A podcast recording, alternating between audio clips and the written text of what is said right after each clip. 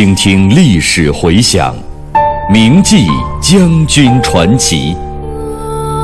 纪念中国人民抗日战争暨世界反法西斯战争胜利七十周年之际，由解放军出版社出版、中央人民广播电台制作的百集配乐广播文学《张震回忆录》再次推出。总策划：张晓阳、看评：倪其生。编导叶子，播音方明、雅坤。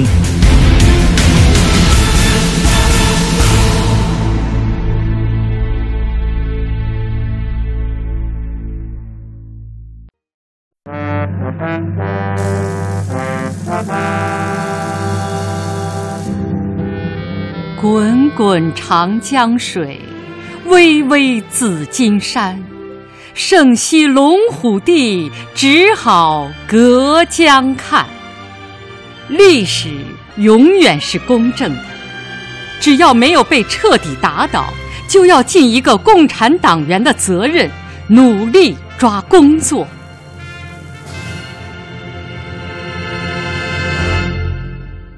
一九六七年一月中旬，我在北京开会期间。军事学院的造反派等不及了，两次派人来京，还给我带来了一顶高帽子，勒令我立即回去做检查。我反复说明，军委正在开会，会后一定及时赶回去，向群众说清楚自己的问题。军委办公厅的同志也出面做工作，但是他们就是听不进去，扬言不回去就要抢。一天。我在楼下会客室接待了军事学院的造反派，再次说明情况。大概他们是看到两边人数相当，没敢动手。许世友知道了这件事，主动来问我：“你带了几个人？几支枪？”我不知道他要干什么，如实说带了两个人，两支枪。许世友听了，高兴地说：“我带了三个人，三支枪，也来保护你。”这样，造反派就不敢抓你了。那个时候开会是允许带枪的。徐世友担心造反派冲击京西宾馆，让我把带来的人交他指挥，要皮定均与我守一个楼梯口，把宾馆的第十二层楼守起来，有人冲击就打。许司令员是一片好意，我完全理解，但是心里想，如果真的这么干。事情就更为复杂，后果也不堪设想。大家都劝许司令员冷静处理，并且有人向中央做了报告。周总理还亲自找他谈了一次。会内会外的情况和我们此时此刻的心情，几位老帅都很清楚。他们比我们还要着急，为了稳定军队。在几位老帅的提议和坚持下，军委在会议期间起草了一个文件，共有七条规定，送到毛主席那里审批。一天，叶帅高兴地对我们说：“好了，好了。”毛主席签发了八条命令，最后一条关于严格管教子女方面的内容是毛主席亲自加上的。毛主席审批这个文件的时候，那个女的和戴眼镜的都没有参加。我们都明白，叶帅这是在暗指江青和张春桥。文革以来的好多事情都是他们在兴风作浪。叶帅还说，文件很快就要下发，你们不要急，等文件印出后带着回去，这样就安全了，就不会再被揪斗了。回去以后，好好的把部队工作抓起来。叶帅在说这几句话的时候，喜悦之情溢于言表。我们与会同志心里的那块石头，也总算是落了地了。这次军委碰头会扩大会议开了一个多月，于春节前结束，大家忙着返回。到会的大军区领导，不少人对我很关心，纷纷给我出主意。杨德志要我到济南过年，说他那儿还算安全。许世友对我说：“军事学院造反派不讲理，你不要马上回南京。不行的话，他自己准备到无锡去，再不行就回大别山。许司令员还特意找到福州军区政委刘培善，要刘培善同志带我到厦门躲一躲，并且说再过三个月就没事了。我的心里很清楚，这个时候哪儿都不能去，只能回军事学院。我谢绝了大家的好意，表示没做亏心事，不怕回南京。二月八日，我乘飞机返回南京，飞机刚刚落地，军事学院的造反派就冲了上来，把我强行架走。当天晚上，他们扒掉了我的领章、帽徽，把我弄到凳子上搞喷气式，并且反复质问为什么搞戒严。这一关就是一个月，我的日记本被没收。连续多年记日记的习惯被迫中断，后来我的腰也被打伤了，生活难以自理，他们不得不送我回家休息。养了一段，伤势仍不见好转，四月初住进了南京军区总医院。对于军委的八条命令，林彪一伙并不执行，反而和江青等人串通一气。又于四月上旬搞了个所谓十条命令，煽动揭批军内走资派，揪军内一小撮，这样军委八条命令实际上就被否定了。在这种形势下，军事学院逐步形成了对立的两大派组织，开始了严重的派性斗争。四月二十六日上午，学院里一些人到军区总医院。要我回学院参加批判大会，我对他们说：“身体不能站立，无法参加你们的会议。”来人竟说：“重伤不下火线，坐担架也要回去。”医生出面劝阻，他们哪里听得进去？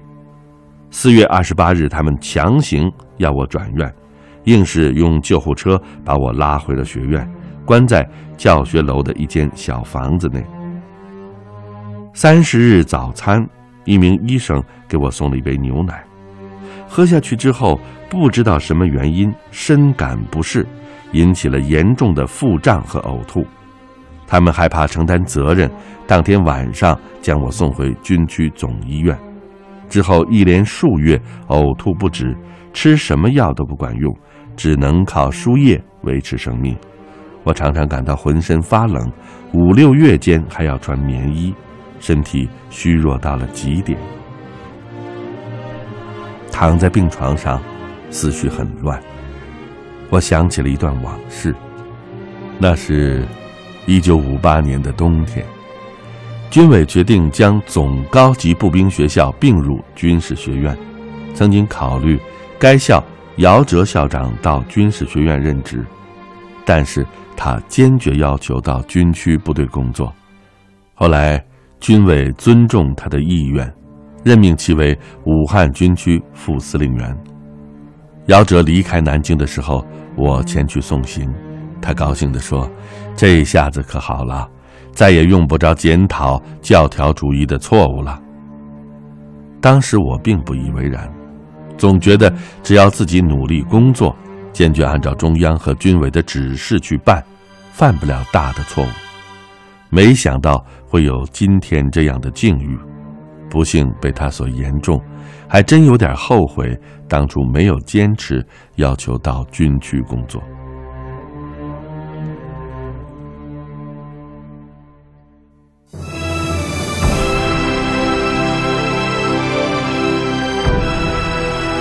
一位来自我军历史上第一个将军系的将军的回忆。一支能武又能文的新型军队的赞歌，鹰击长空，鱼翔浅底，万类霜天竞自由。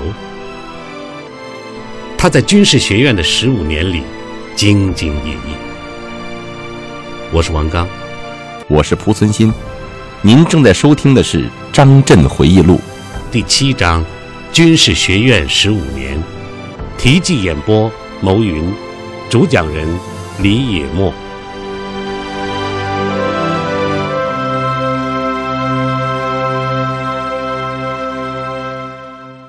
从五月份开始，对我的批斗逐步升级，小会质问，大会批判，帽子戴了一顶又一顶，罪状列了一条又一条。后来几经归纳，成了三大罪状。罪状一是反对毛泽东思想，说我的学习毛主席关于中国革命战争的战略问题、论持久战的辅导讲稿是打着红旗反红旗，表面上宣传毛泽东思想，实际上是贩卖私货。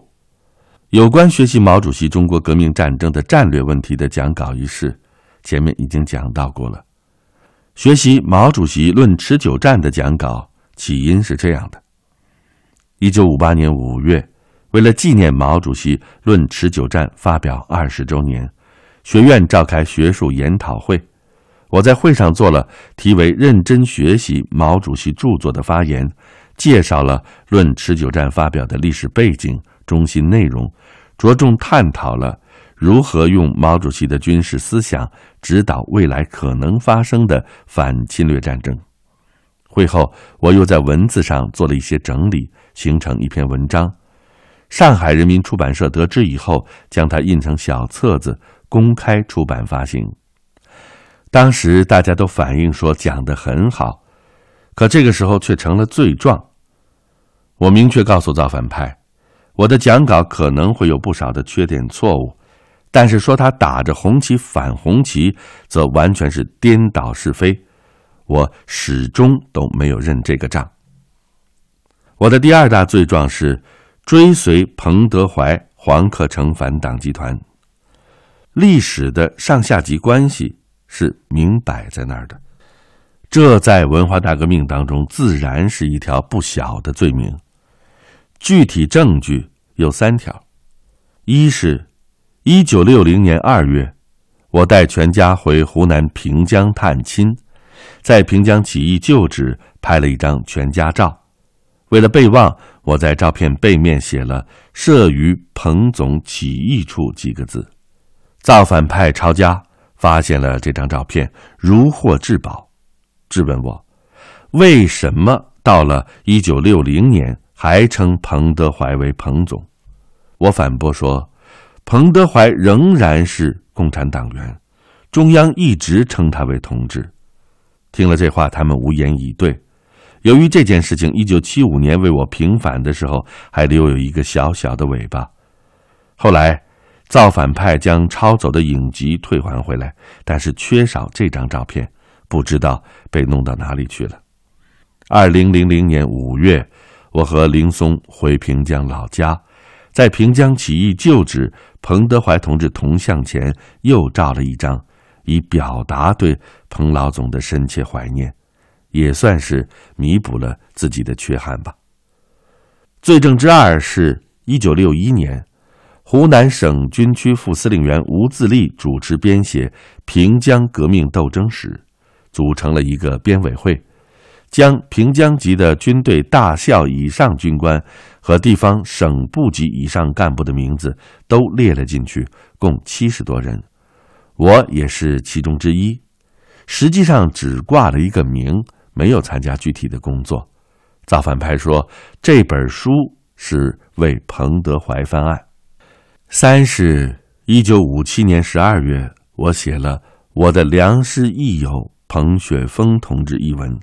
再次表达对老上级、老战友的怀念之情，因为彭雪枫曾长期在红三军团任职，造反派就把彭雪枫和彭德怀、黄克诚联系上。老实说，对于前两条罪证我并不在意，唯独这第三条着实刺痛了我的心。为了整我。还把早已为国捐躯的彭雪枫拉出来，给他的脸上抹黑，实在让人想不通。为此，一九六七年九月，我专门给周恩来总理写了一封长信，谈了我对彭雪枫历史功过的看法。我认为他是执行毛主席革命路线的，并希望中央给我一个答复。当时我知道总理的处境比较艰难，但是。不找总理，找谁呢？后来得知，在林彪、江青一伙的干扰下，加上长期繁重的工作，此时总理患上了严重的心脏病，连签发文件都困难。早知道这个情况，我是无论如何也不会给他增添麻烦的呀。历史永远是公正的。一九八八年，在编纂《中国大百科全书》军事卷的时候，经中央军委批准，将彭雪枫列为我军三十三位军事家之一。一九九七年，在雪峰同志诞辰九十周年之际，军委又批准出版了他的军事文集。江泽民主席还亲笔题词赞扬他文武兼备，一代英才，功垂祖国，责备常怀。雪峰有之，当含笑于九泉。给我罗列的第三大罪状是所谓在文化大革命中执行资产阶级反动路线，说我对文化大革命一直很不理解，领导运动不利等等。对此。我均不否认。这个时候，军事学院的局势愈加混乱，我的处境也更为艰难。我的想法是，只要没有被彻底打倒，就要尽一个共产党员的责任，努力抓工作。那个时候，学院尽管没有国内学员的训练任务了，但承担的外训任务尚未结束。六十年代。军事学院承担着大量的培养外国学员的任务，直到文化大革命开始的时候，还有三百多名学员在校，分别住在南京、镇江、扬州、滁州等地。军委明确要求，外训教学工作不能终止。一九六七年二月，军委指定我在学院党委停止工作期间负责领导外训，边接受群众批判边工作。同时还明确规定，外训系坚持正面教育，不准搞四大，并且与军事学院脱钩，保障工作由南京军区直接负责。遵照这一指示，我着手组建了军事学院外训临时党委，经军委批准，由我兼任书记。在我尚有行动自由的时候，经常到外训系走一走，检查一下教学情况。当时分管外训工作的几位同志责任心都很强，都能够排除干扰、克服困难，保证外训任务的完成。在文革初期的混乱局面当中，对于我来说，这也是一件聊以自慰的事情吧。八月二十七日，我带着学院外训办公室的同志抵达北京，住进京西宾馆，等候向军委办事组汇报。如何处理外训学生要求参加革命的事情？但是他们对学院的工作根本就不关心。开始的时候曾经表示要安排一次会议听取汇报。等到了开会那天，当我带着汇报材料赶到会议地点等候的时候，他们却又让机关的同志告诉我，这次会议不安排这个议题了。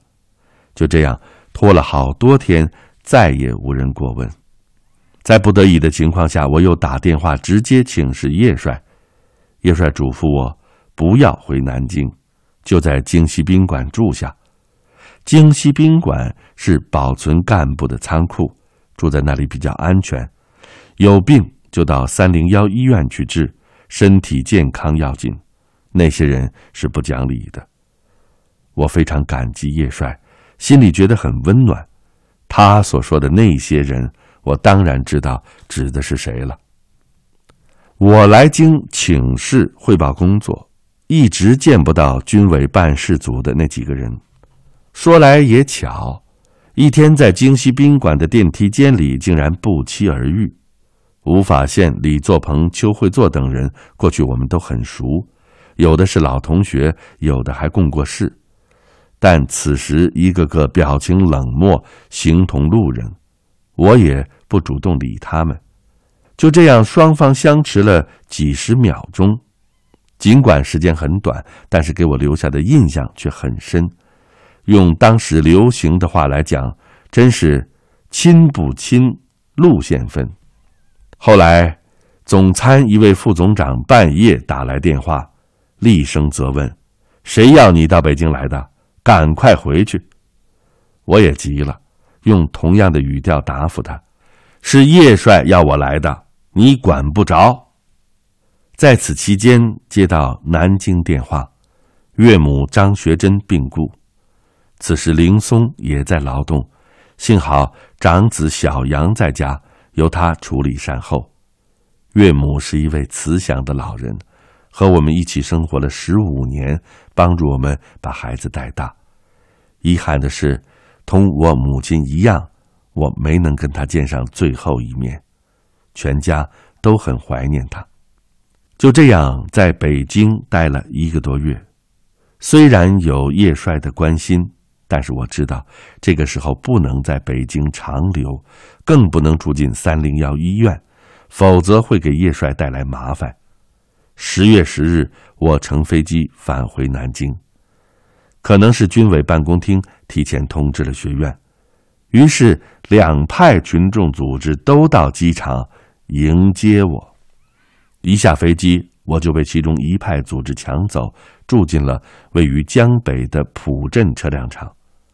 他们对我态度还好，但是我知道这里也不是久住之地，多次要求返回学院。在我被揪斗的时候，王平政委的处境就更加困难了。九月十六日，中央军委电告军事学院，说王平是反党、反社会主义、反毛泽东思想。彭黄反党集团漏网分子和假党员，并决定对他停职反省。对此我感到很难理解，但是在当时的形势下，也做过违心的表态，至今仍然是一件非常遗憾的事情。我和王平同志有着很深的感情，文化大革命以来，我们经常在一起谈心、交流思想。彼此看法都很一致。有一次，他到我家来谈工作，在送他出门的时候，我说了一句话：“我们是风雨同舟啊。”一九六六年十一月下旬，王平同志因患胃溃疡急性发作住院治疗，我曾经代表他在全院大会上做了联合检查发言。在会上，我几次讲过。王平政委在家的时候，有些会议委托我召集，工作中的错误，我要负更多的责任。他因病因事不在家的时候，我主持学院工作，这段时间内的错误由我负全部责任。一九六六年底，有一次造反派聚集在学院大礼堂，点名要我去回答问题，扬言我要是不去，会议就不散。为了防止出问题王平同志坚决不让我去而他自己却只身前往。会议还没有结束南京大学的造反派就来冲会场幸好王平同志及时从后门走了否则后果真是难以设想啊。